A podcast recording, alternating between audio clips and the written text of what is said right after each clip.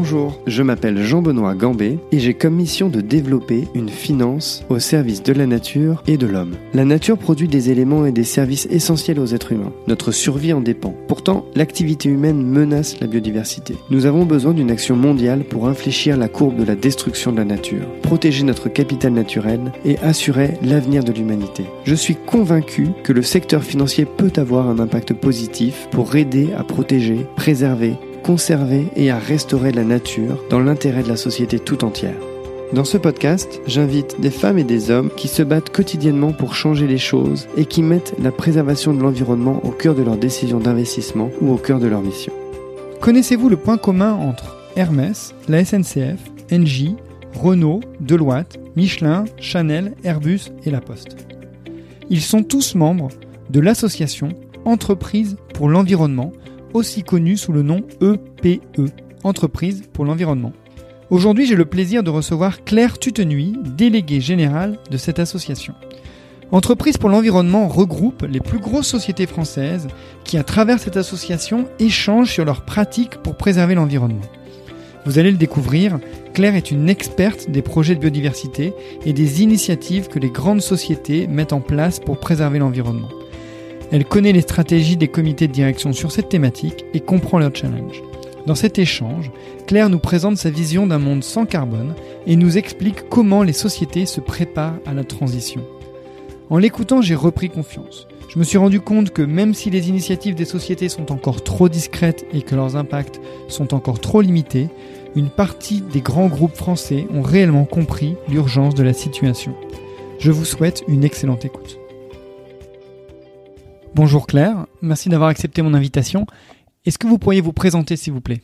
Bonjour, donc euh, Claire Tutenuy, je suis déléguée générale de l'Association française des entreprises pour l'environnement, plus connue sous le nom de EPE. E.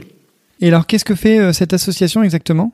Donc cette association, elle rassemble une cinquantaine de grands groupes français et internationaux, la moitié du CAC 40, qui travaillent ensemble à mieux intégrer l'environnement dans leurs stratégies et leurs opérations, voire à faire de l'environnement un moteur de transformation.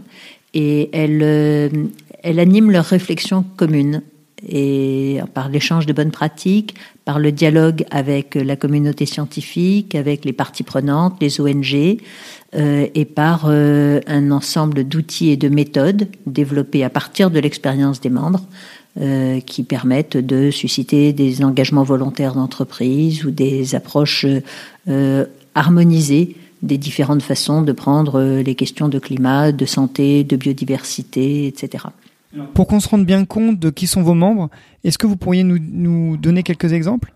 Euh, on a à peu près tous les secteurs de l'économie, donc ça en partant de l'énergie euh, Total, EDF, Engie, euh, Primagaz, l'industrie avec Air Liquide, Sanofi, Saint-Gobain, euh, le, les secteurs du bâtiment avec euh, avec Vinci, le secteur euh, des secteurs des transports avec Renault, Michelin, la SNCF, Air France, Airbus, enfin donc et puis après des secteurs un petit peu moins attendus que sont le secteur du luxe.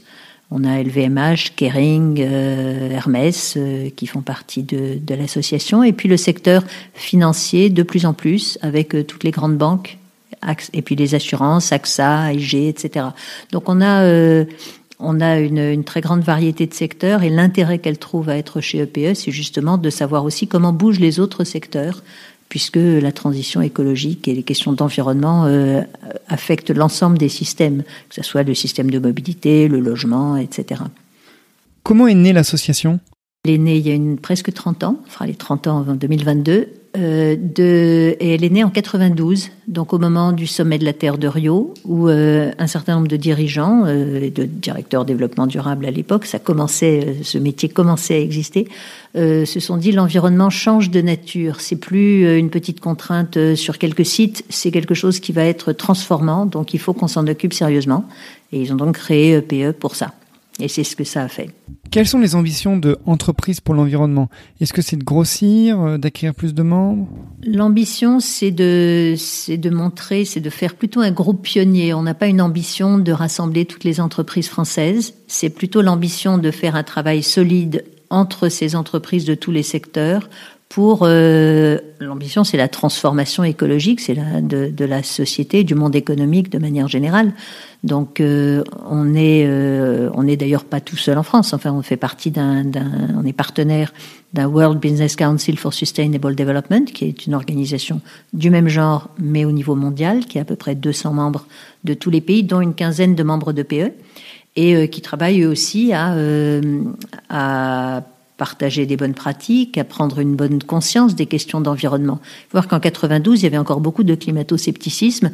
Donc le dialogue avec la communauté scientifique, il a été utile pour ça, pour que les gens se persuadent qu'en effet, il y a un sujet auquel on ne peut pas, qui est incontournable, qu'il faut adresser et qui suppose des transformations majeures.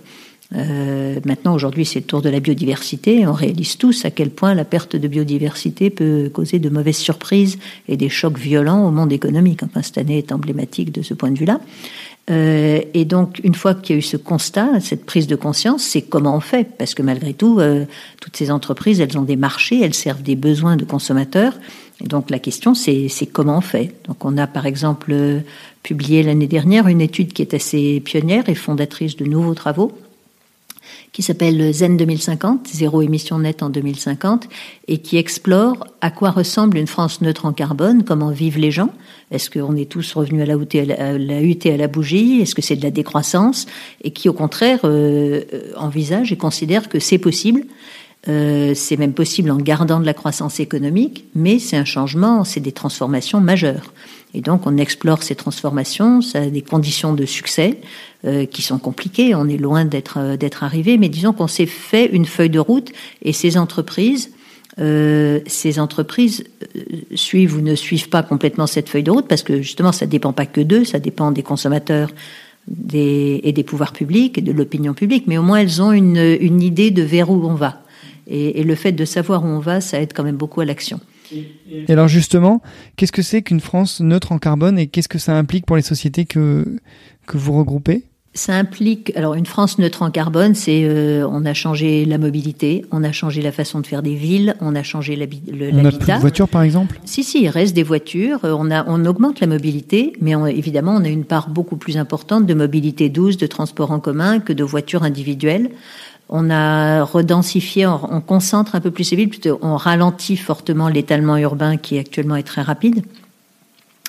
Et donc il y a un peu plus de collectif parce que le collectif permet l'habitat un peu plus un peu plus dense permet de faire des transports en commun euh, viables économiquement. Euh, on a rénové tous les bâtiments. On a en, 30 ans, il faut avoir rénové tout ça. Euh, et les gens ont changé un certain nombre de modes de vie en termes de consommation de produits. Il y a plus d'économie circulaire en termes d'alimentation, où on a réduit la consommation de viande par deux, ce qui est beaucoup en moyenne pour la population.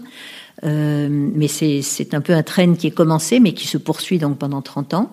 Et donc, c'est quand même des changements de mode de vie. Les loisirs sont évidemment assez différents euh, et beaucoup moins émetteurs. Est-ce qu'il y a beaucoup de métiers qui ont disparu? Est-ce que les gens ralentissent, travaillent moins? Non, on n'a pas, on n'a pas fait, on n'a pas cette hypothèse-là. Ce qu'on voit, c'est qu'il y a à peu près 20% de l'économie euh, qui est affectée par une transformation forte. C'est-à-dire que vous prenez le secteur automobile, le basculement vers euh, la mobilité électrique est un basculement très fort. On change un certain nombre d'usines, on a beaucoup plus d'emplois dans l'installation de réseaux de bornes, par exemple, qui est un très très, très gros chantier.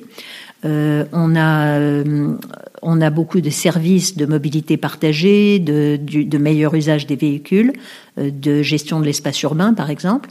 Donc on a des métiers différents mais ce qui peut euh, localement et dans certaines régions poser des problèmes de transition euh, qu'il faut anticiper parce qu'ils sont douloureux, euh, il y en a déjà eu.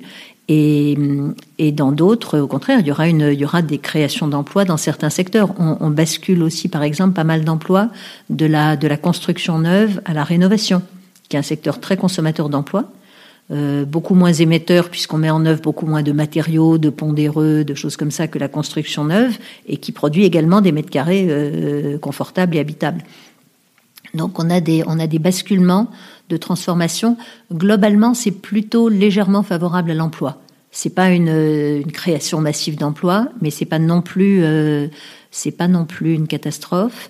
Euh, on a des nouvelles industries qui émergent, on a euh, de, voilà, beaucoup d'efficacité énergétique, donc beaucoup d'intelligence dans l'ensemble des systèmes. Et, donc, globalement, c'est bon. En revanche, il faut faire extrêmement attention à ces transitions dans des grands sites industriels remis en question et, et également à la formation des, des gens, des salariés qui doivent, dont les métiers vont changer.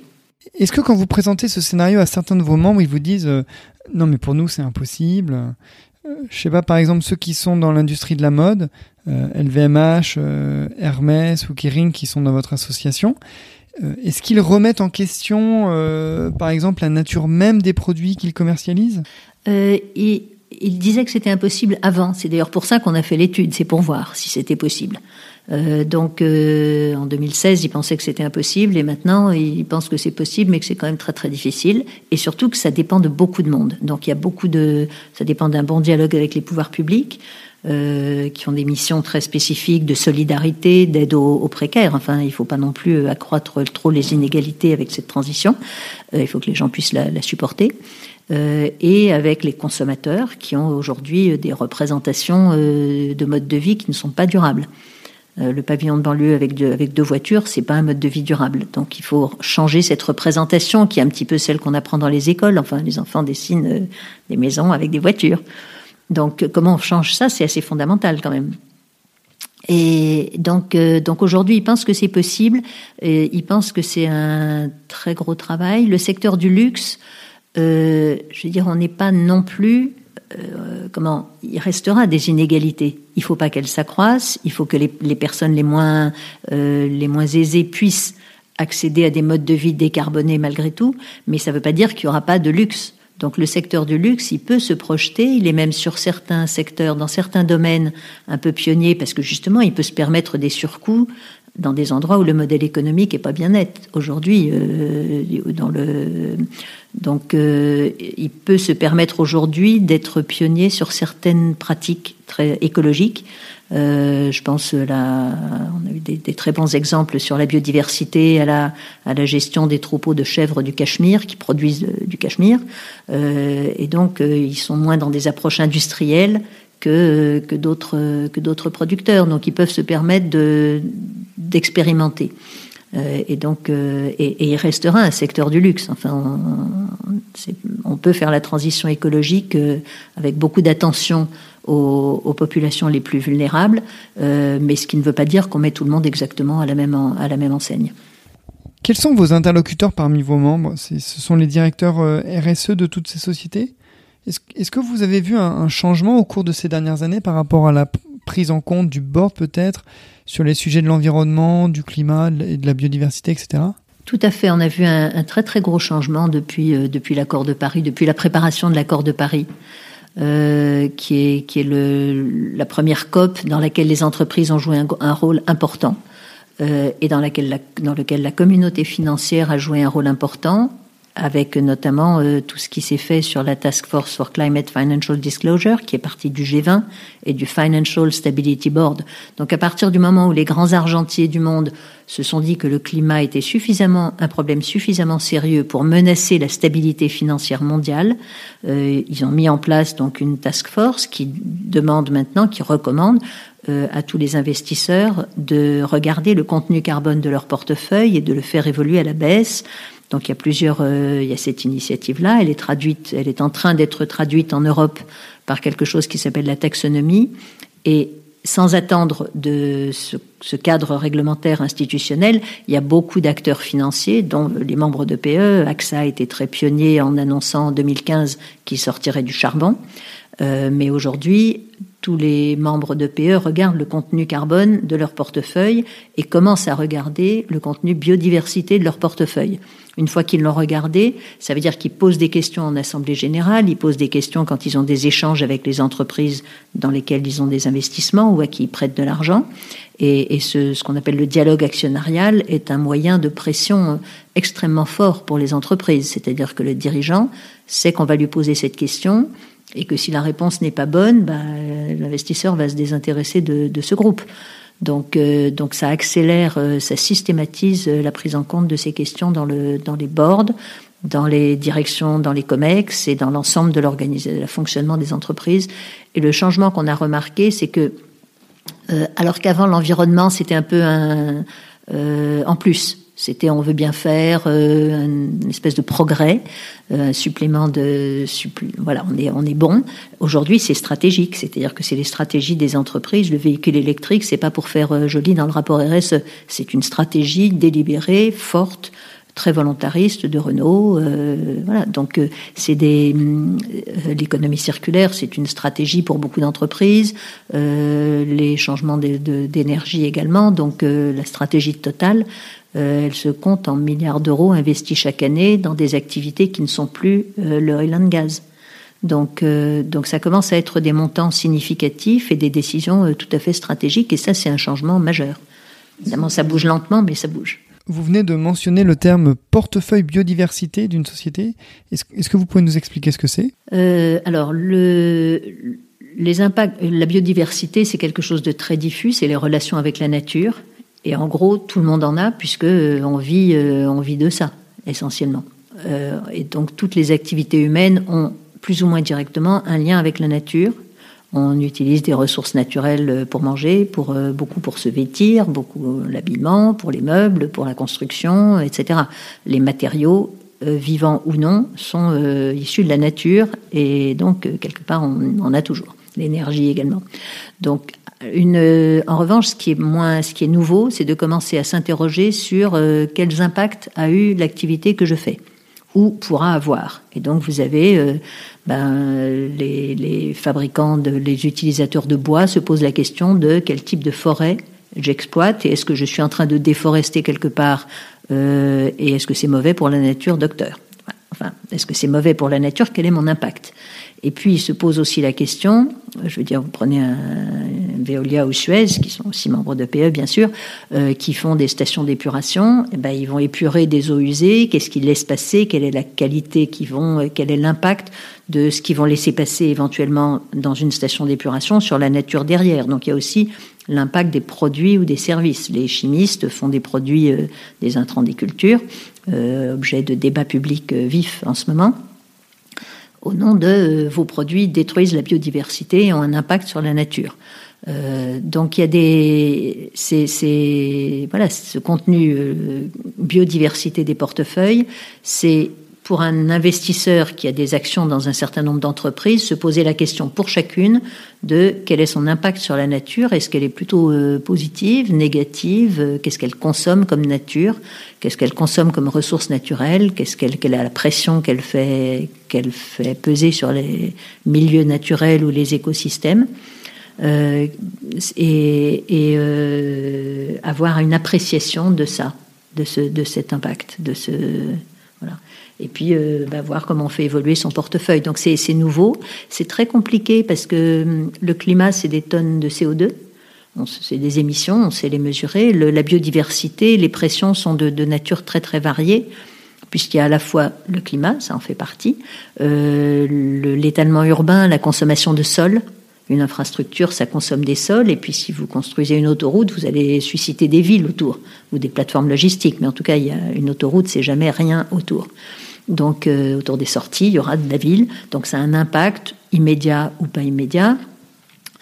Euh, ça peut être la pollution, soit des rejets des usines, soit des produits, comme on l'a dit. Ça peut être les espèces invasives. Quand vous faites du transport maritime ou que vous utilisez du transport maritime, vous faites circuler de l'eau ou des animaux d'un océan à l'autre ou d'un océan à une mer. Euh, et ça peut être de la surexploitation des ressources, qui est aussi une des causes de destruction de la biodiversité. Euh, vous déforeste, on fait trop de pêche euh, et on surexploite les sols qui sont, euh, qui sont aujourd'hui très appauvris dans beaucoup d'endroits. Donc c'est ces différentes euh, pressions et comment on les combine, c'est assez difficile de, peser chacune des pressions. Donc ça, c'est ce qu'on appelle le portefeuille biodiversité d'une société. Et est-ce que vous, EPE, e, vous aidez les sociétés à faire ce genre d'analyse et à, les guider, ou c'est pas vraiment dans votre mandat? Euh, On ne fait pas de conseils, donc on n'aide pas les entreprises. En revanche, on les, elles viennent échanger entre elles pour savoir ce qu'elles font euh, pour la biodiversité, comment elles réduisent leur pression et comment elles font éventuellement des choses positives, de, la création de biodiversité. Et donc, euh, c'est un travail qu'on vient de publier, le résultat de quatre ans de, de ces échanges, qui s'appelle Solutions des entreprises pour la biodiversité, changer d'échelle avec euh, une question qui effectivement on voit beaucoup d'initiatives, mais comment on fait pour que dans l'ensemble une société ait transformé l'ensemble de son de ses activités. Euh, et, et, donc c'est ce, catalogue, enfin c'est un recueil de solutions avec des méthodes pour aller en chercher d'autres ou pour les ou pour les étendre ou pour les diffuser davantage, euh, dont on espère effectivement qu'il peut être utile déjà à nos membres puisqu'il peut servir justement à généraliser leurs leur bonnes pratiques, et puis euh, à l'extérieur également en montrant qu'il y a des façons de travailler, il y a des façons de, de continuer ces activités tout en ayant moins d'impact négatif ou euh, voire un impact positif sur la biodiversité. Est-ce que vous pourriez nous expliquer pourquoi, selon l'Association des entreprises pour l'environnement, ou, ou selon vous personnellement, il faut prendre en compte les questions de la biodiversité? Alors oui, euh, parce que la biodiversité, elle est finie. On a, il y a des hommes partout sur la Terre et ils, toutes les ressources pratiquement sont exploitées. Euh, donc, euh, au bout d'un moment, on s'aperçoit qu'on détruit la nature. Cette pression de l'humanité euh, sur les milieux naturels est en train de détruire les milieux naturels. Donc, on voit des espèces qui disparaissent. On voit des, des, milieux qui disparaissent, des écosystèmes, par exemple des grandes forêts euh, sont coupées euh, en deux, s'ils sont coupées en deux, ou on vient mettre des éoliennes au milieu, donc ça fait plus que des petites forêts après. Or, euh, la taille d'un milieu naturel, d'un écosystème, est en lien très direct avec les, la prospérité des espèces à l'intérieur. Donc euh, c'est la richesse de, avec la richesse de la biodiversité qui peut s'y développer. Donc euh, tout ça a un impact très fort. Si vous il y a des endroits où l'agriculture a été tellement intensive que on commence à être un peu en, en, limite. Euh, comment on fait Qu'est-ce qu'on peut cultiver encore là-dessus euh, Avec quel type d'entrant Enfin, on est un petit peu en limite de, de, fertilité. Il y a des sols qui ont perdu beaucoup de fertilité. Donc, euh, au bout d'un moment, ben, on peut pas se permettre d'en gaspiller tant que ça parce qu'il y en a pas tant d'autres qui sont disponibles comme ça pour aller être cultivés. Donc, on a et, et la déforestation. Une fois qu'on aura fini de déforester, on sait que ça peut avoir, d'une part, il y a moins, il y a plus de bois, donc des changements dans le prix des choses qui vont être considérables. D'autre part, euh, on sait que les forêts absorbent le CO2, donc là, on va diverger, euh, on va avoir des problèmes climatiques encore plus graves. Donc, on est en train de compromettre aujourd'hui la régulation de, de l'habitabilité de la planète par les milieux naturels, l'océan, les forêts, etc. Ce qui est quand même un problème pour l'humanité. Euh, et, le, alors, euh, il y, a, deux ans, il y avait un questionnement qui était oui, bien sûr, la biodiversité s'érode, euh, les espèces disparaissent, mais après tout, euh, bon, même si les tigres disparaissent, qu'est-ce qui se passe? Enfin, voilà. Le, la, la, la, révélation de l'année 2020, c'est que le Covid, ça fait partie des mauvaises surprises que réserve la perte de biodiversité. Et le lien entre l'émergence et la diffusion du Covid et euh, les liens homme-nature, la, perte de biodiversité, la pression que font subir nos modes de vie sur la nature, euh, la, juxtaposition très proche entre des milieux très, urbanisés où il n'y a pas de nature, euh, comme une ville, et la viande de brousse qui était importée fait qu'il n'y a il y a plus de tampons entre, il n'y a plus d'amortisseurs entre des virus qui peuvent euh, être dans certaines espèces et qui se retrouvent brutalement en contact avec des, avec des humains dans des endroits où il n'y a pas d'amortisseur. Et donc, euh, voilà, c'est des mécanismes qu'on commence à comprendre, qu'on commence, que le, Covid a servi aux scientifiques. Les scientifiques sont maintenant écoutés quand ils explicitent ce genre de mécanisme. Euh, et donc, euh, c'est pas pour dire qu'il y aura des Covid tout le temps, mais c'est le genre de problème qu'on va avoir et on en aura d'autres. Il y a euh, des forêts au Canada qui sont euh, ravagées non pas par les incendies, mais par des parasites. Donc là aussi, la perte de biodiversité, et quand vous avez une monoculture, euh, le parasite s'y développe sans limite.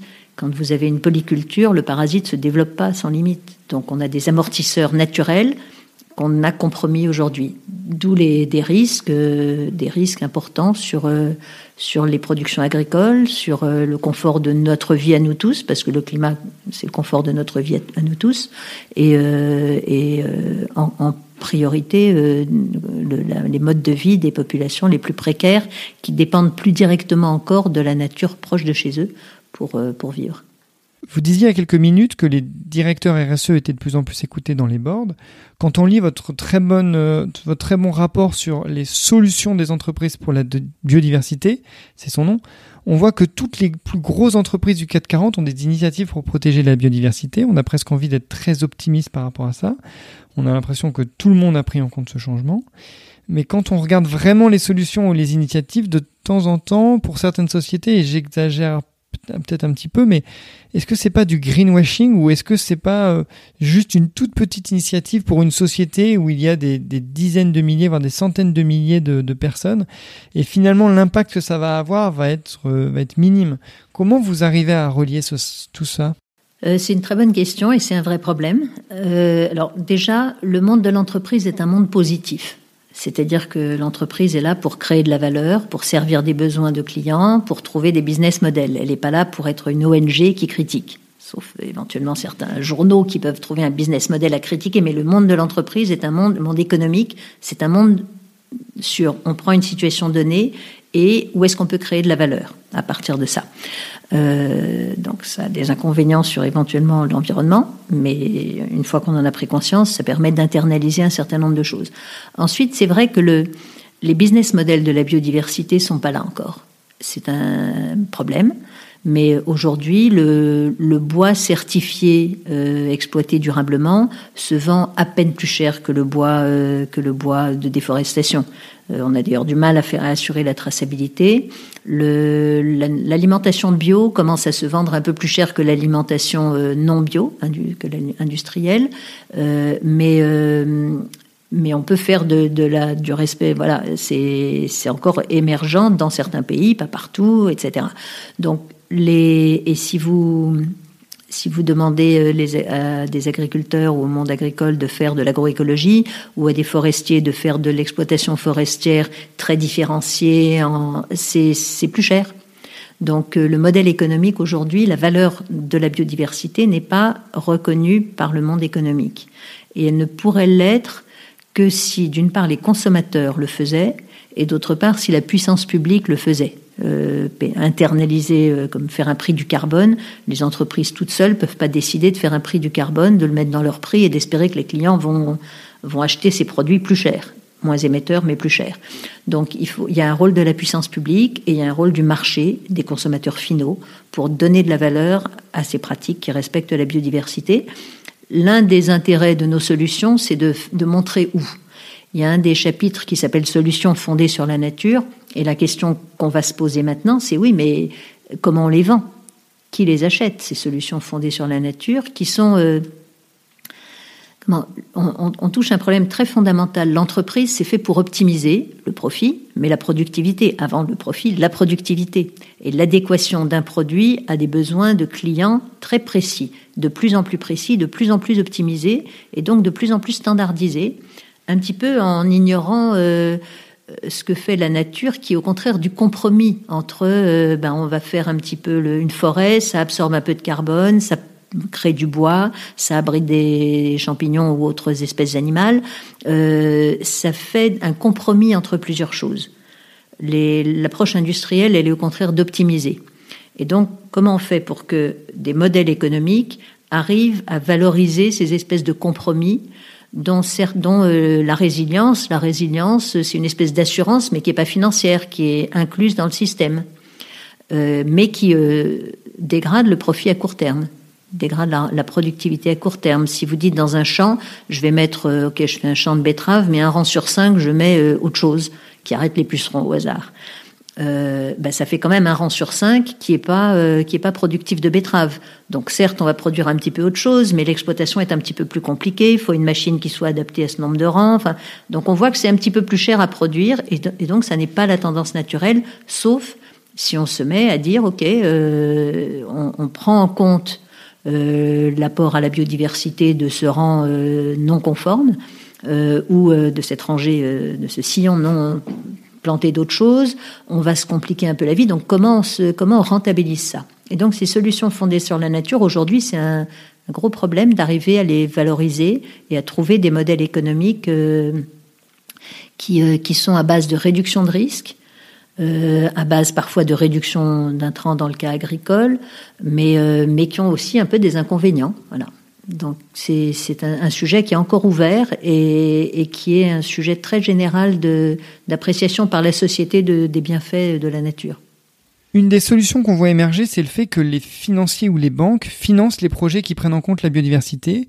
Et une des difficultés pour cela, c'est d'avoir un instrument de mesure pour que les financiers se rendent compte quelles sont les sociétés qui prennent vraiment en compte la biodiversité et celles qui ne la prennent pas en compte euh, sans devoir passer euh, trois ans au cœur de la société, au cœur du réacteur pour comprendre comment, comment elle fonctionne sur ces sujets euh, environnementaux. Donc on voit de plus en plus de mesures de la biodiversité. Est-ce que vous ou vos membres avez une opinion sur ces, outils de mesure? C'est effectivement un sujet qui, qui crée beaucoup de perplexité et, le, fond de notre réflexion, c'est que c'est peut-être pas trois ans au cœur du réacteur, mais il nous semblerait utile et prudent que les investisseurs regardent en détail, c'est-à-dire ne se reposent pas sur un seul indicateur, parce qu'en ce sens, on va essayer d'optimiser cet indicateur et on va encore détruire de la biodiversité, puisque l'optimisation est un peu le contraire de la biodiversité. Tout le monde va trouver les mêmes solutions pour euh, avoir son indicateur, euh, pour, euh, améliorer son indicateur, et donc on, structurellement, on voit pas comment ça pourrait créer de la biodiversité. C'est un peu trop rapide ce que je dis là, mais plus, précisément, il y a, euh, la Commission européenne a fait beaucoup d'études aussi sur ce sujet, euh, dans le même souci d'essayer de généraliser des approches favorables à la biodiversité, et a fait un recensement de 70 indicateurs utilisés par les décideurs économiques et pertinents pour certains types de décisions. Si vous prenez la décision d'implanter une usine quelque part, eh ben, vous allez regarder plutôt les impacts locaux euh, donc c'est des indicateurs sur le nombre d'espèces qu'il y avait avant, sur la mais, mais ça dépend de la localisation de l'usine. Si elle est sur un corridor de biodiversité et que vous venez le couper, c'est pas la même chose que si elle est euh, au cœur d'une vaste plaine déjà bien artificielle, auquel cas ça n'a pas tellement d'importance. Donc c'est euh, les décisions vont dépendre de contextes locaux et donc c'est extrêmement compliqué de, valoriser, euh, de valoriser euh, tout ça. Donc il y a ces 70 indicateurs. Ils ont depuis publié un tableau qui est d'ailleurs très bien fait et qui montre que pour chaque type de décision et par secteur, certains indicateurs sont pas mal appropriés. Mais évidemment, quand vous avez un portefeuille avec plusieurs secteurs, ben, il n'y a pas un seul indicateur qui va les couvrir tous. Donc, il y a des recherches en cours euh, en ce moment. Il y a en particulier une initiative de plusieurs de nos membres AXA, BNP Paribas, Mirova, etc., d'autres fonds euh, qui euh, ont retenu un cabinet, un cabinet pour leur fournir un outil qui servirait à ça. Donc on attend, bien sûr, on suit ces travaux avec beaucoup d'attention, mais avec aussi beaucoup de vigilance. Là encore, parce que on avait nous publié il y a très longtemps maintenant une, publication qui s'appelait Quelle valeur pour quelle décision?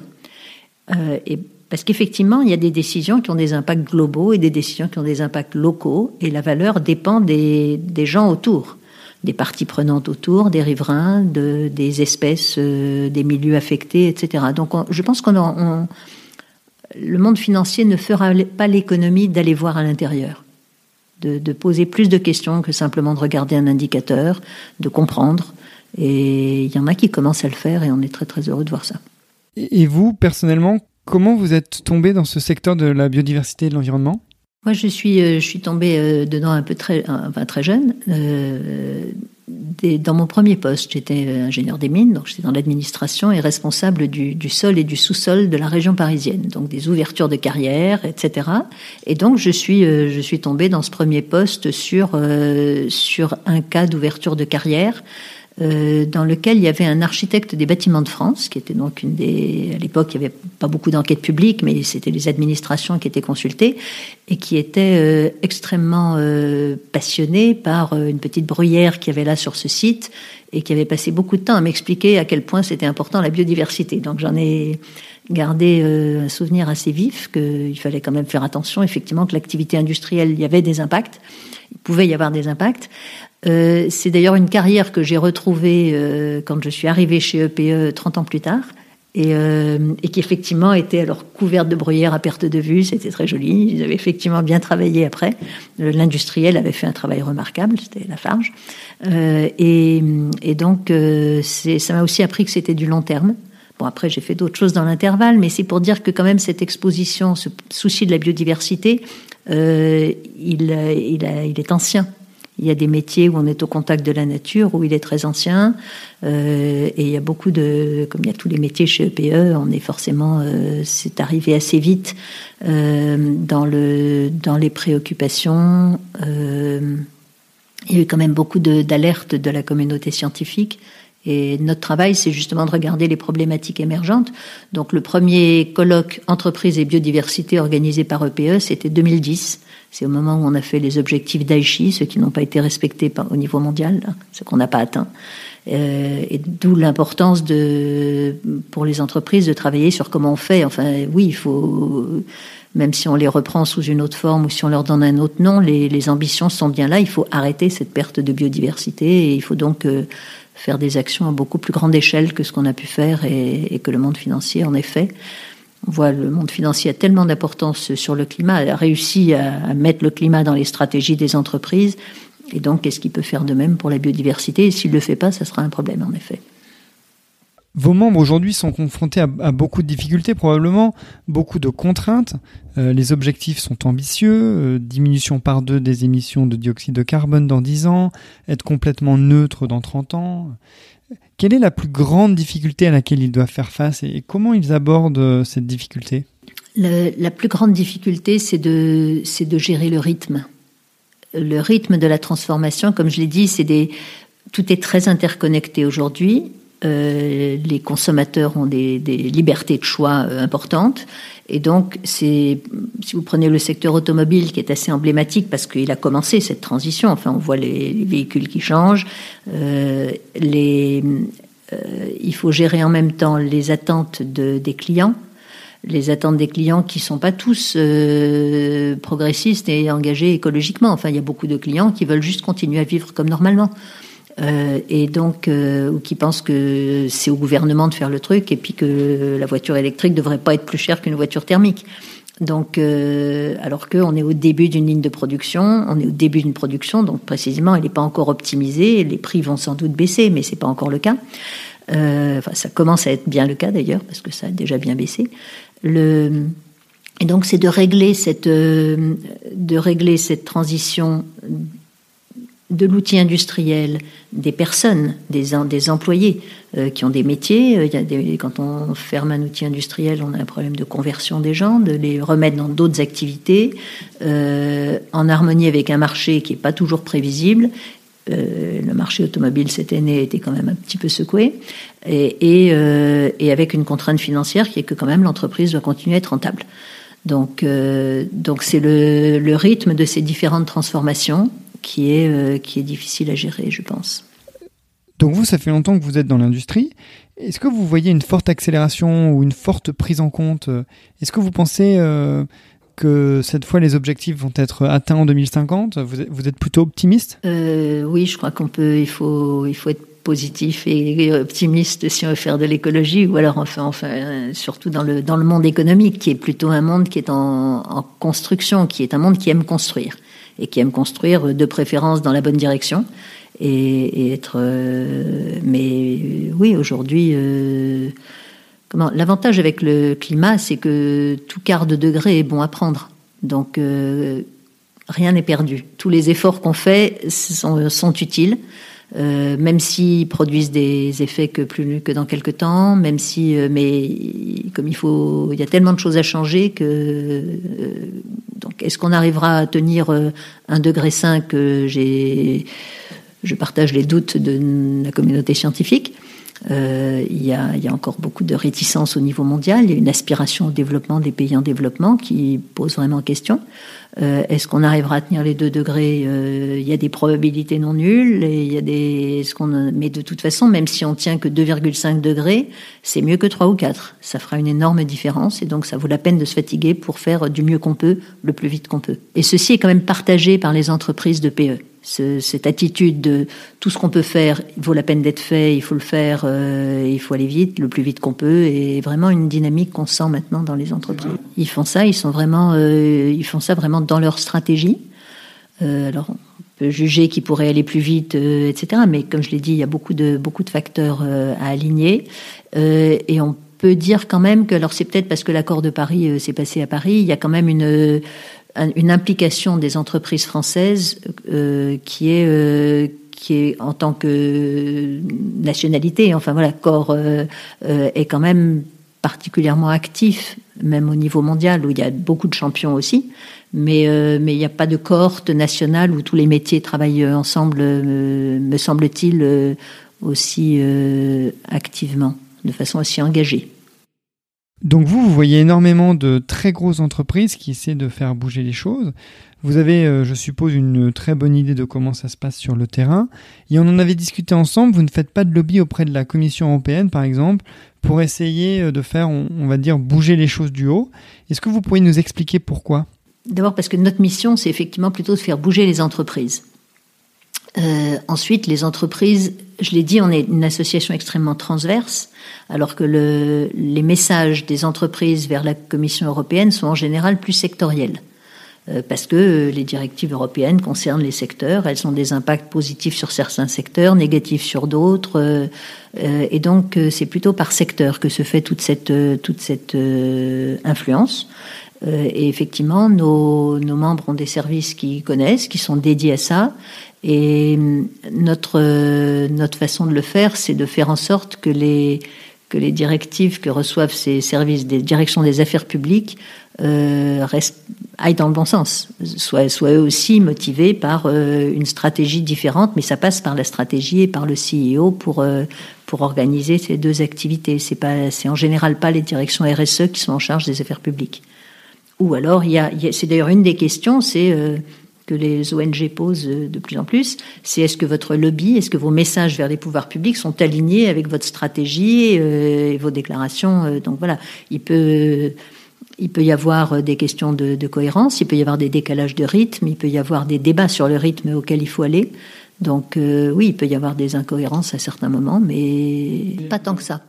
Vous avez mentionné à plusieurs reprises les ONG.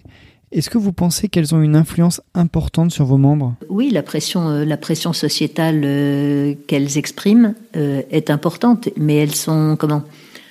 Elles comptent parce qu'elles elles sont une émanation de la société et il n'y a pas la société est beaucoup moins réactive, beaucoup moins agressive que des ONG, mais les ONG ne, diraient pas ce qu'elles disent s'il n'y avait pas un, un fond dans la société euh, de gens importants qui, tirent les sonnettes, enfin qui pensent la même chose. Donc, euh, donc oui, elles, représentent, elles sont euh, ce que disent les ONG est en général le reflet de ce que pense une bonne partie de l'opinion. Et donc, forcément, les entreprises y sont attentives parce que l'opinion, c'est leurs actionnaires, leurs salariés, leurs clients. Ça fait quand même beaucoup de gens importants pour elles. Les années qui viennent vont être importantes pour la biodiversité. Est-ce que vous pourriez nous parler de ce calendrier qui arrive et aussi nous parler euh, de ce que vous allez mettre en place chez EPE e dans les mois ou les années qui viennent? Oui, alors il y, a, euh, il y a effectivement, il faut repartir un petit peu du climat. Le, le rôle des entreprises dans l'accord de Paris a été assez positif au sens où elles ont, euh, dans la préparation, dans, le, dans toute cette négociation avant l'accord de Paris, euh, fait passer le message qu'elles avaient des solutions, qu'elles savaient faire. Techniquement, ce n'est pas impossible de faire une économie neutre en carbone. Il faut des politiques pour l'organiser, mais on saurait faire. Et cette, cette alliance entre les entreprises et les pouvoirs publics a été importante. Donc l'une des idées aujourd'hui de cette communauté de, de bingo pour Business and Industry Non-Governmental Organization, EPE e ou le WBCSD, nous sommes des espèces d'ONG du monde économique, donc on parle aux entreprises, euh, c'est de dire euh, les entreprises peuvent jouer un rôle aussi positif dans cette discussion sur la biodiversité et dans l'accord pour la biodiversité qui est censé être atteint en fin d'année à Kunming en Chine. Donc c'est la Chine qui va héberger l'accord de Kunming de la biodiversité cette année.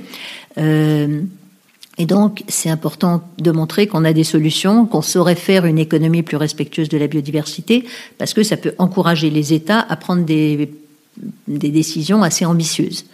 Donc, montrons que nous avons des solutions. Et d'ailleurs, c'est pour ça qu'on a écrit cette, qu'on a publié cette publication sur voilà le type de solutions auxquelles on peut penser.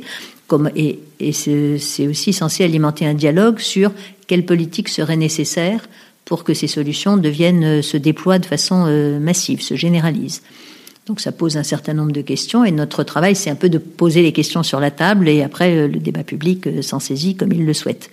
Et puis il y a une deuxième, euh, une deuxième chose à laquelle on espère contribuer, on souhaite contribuer, on travaille pour ça, qui est de, de crédibiliser la parole des entreprises, c'est-à-dire de faire en sorte que, en effet, euh, elles aient des engagements, elles prennent des engagements de choses concrètes euh, qui montrent du changement, de façon à ce que ça soit pas que des paroles, mais qu'on puisse bien montrer au-delà de bonnes pratiques, avec oui, il faudrait faire ci pour que ça se généralise. C'est voilà, nous déjà nous nous engageons à ça, et donc c'est toute l'initiative qui s'appelle Act for Nature, euh, qui est une initiative d'engagement des entreprises pour la biodiversité qu'on a mise au point avec les ONG, avec des scientifiques depuis 2018 et donc, on vient d'actualiser, un, certain nombre d'entreprises euh, viennent d'actualiser cette année leurs engagements à euh, réduire un certain nombre d'impacts, à développer un certain nombre de, de bonnes pratiques ou d'investissements ou d'initiatives ou de marchés et ou de pratiques d'achat, par exemple.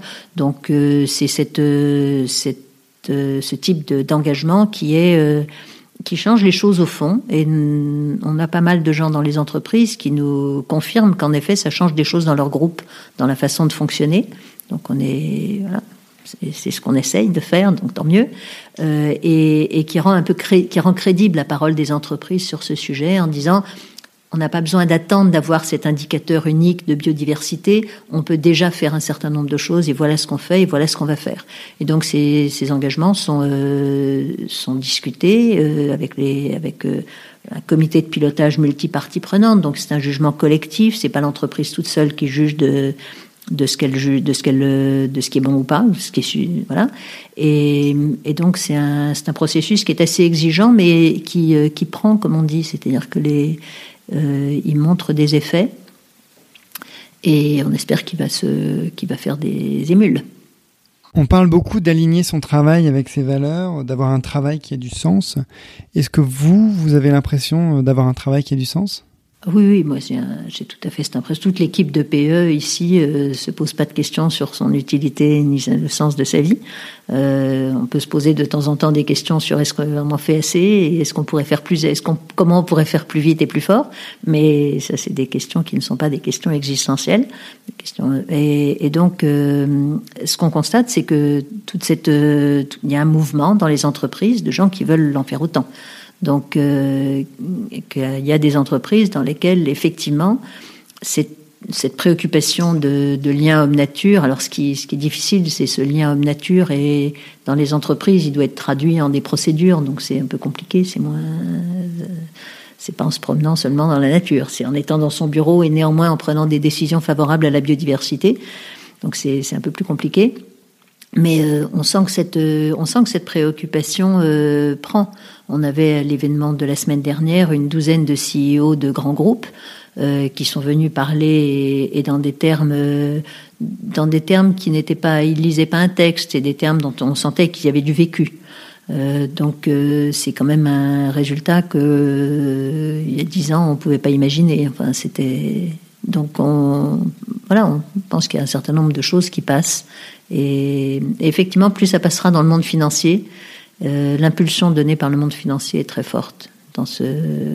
Peut être très forte et, donc euh, voilà, on est sur une trajectoire euh, qui normalement, on ne sait pas à quoi elle sera suffisante, mais en tout cas aujourd'hui il y a quand même cette une prise de conscience beaucoup plus générale de l'importance du sujet et de ses difficultés, mais du fait qu'il y a aussi des voies pour y arriver et que c'est quelque chose qui concerne un peu tous les métiers, qui peut c'est des questionnements qui s'appliquent à tous les métiers et euh, il y a des solutions, on peut avancer concrètement. Eh bien, merci beaucoup Claire et bon courage euh, pour la suite dans votre mission. Merci à vous et ben, bientôt j'espère remettez le sujet à l'ordre du jour le plus souvent possible. Je remercie encore une fois Claire Tutenuy, déléguée générale de l'association Entreprise pour l'environnement, d'avoir accepté cette interview. Euh, je pense que c'est grâce à des endroits d'échange comme EPE que les sociétés voient les efforts des autres et qu'elles prennent conscience que prendre en compte la biodiversité dans leur process est non seulement possible mais nécessaire. Si vous voulez m'aider à faire connaître ce podcast, vous pouvez le noter 5 étoiles et vous pouvez aussi cliquer sur le petit bouton s'abonner pour recevoir automatiquement les prochains épisodes. N'hésitez pas à me contacter si vous avez des idées d'invités ou des thématiques que vous aimeriez que j'aborde. D'ici la prochaine interview, prenez soin de vous, des autres et de la nature.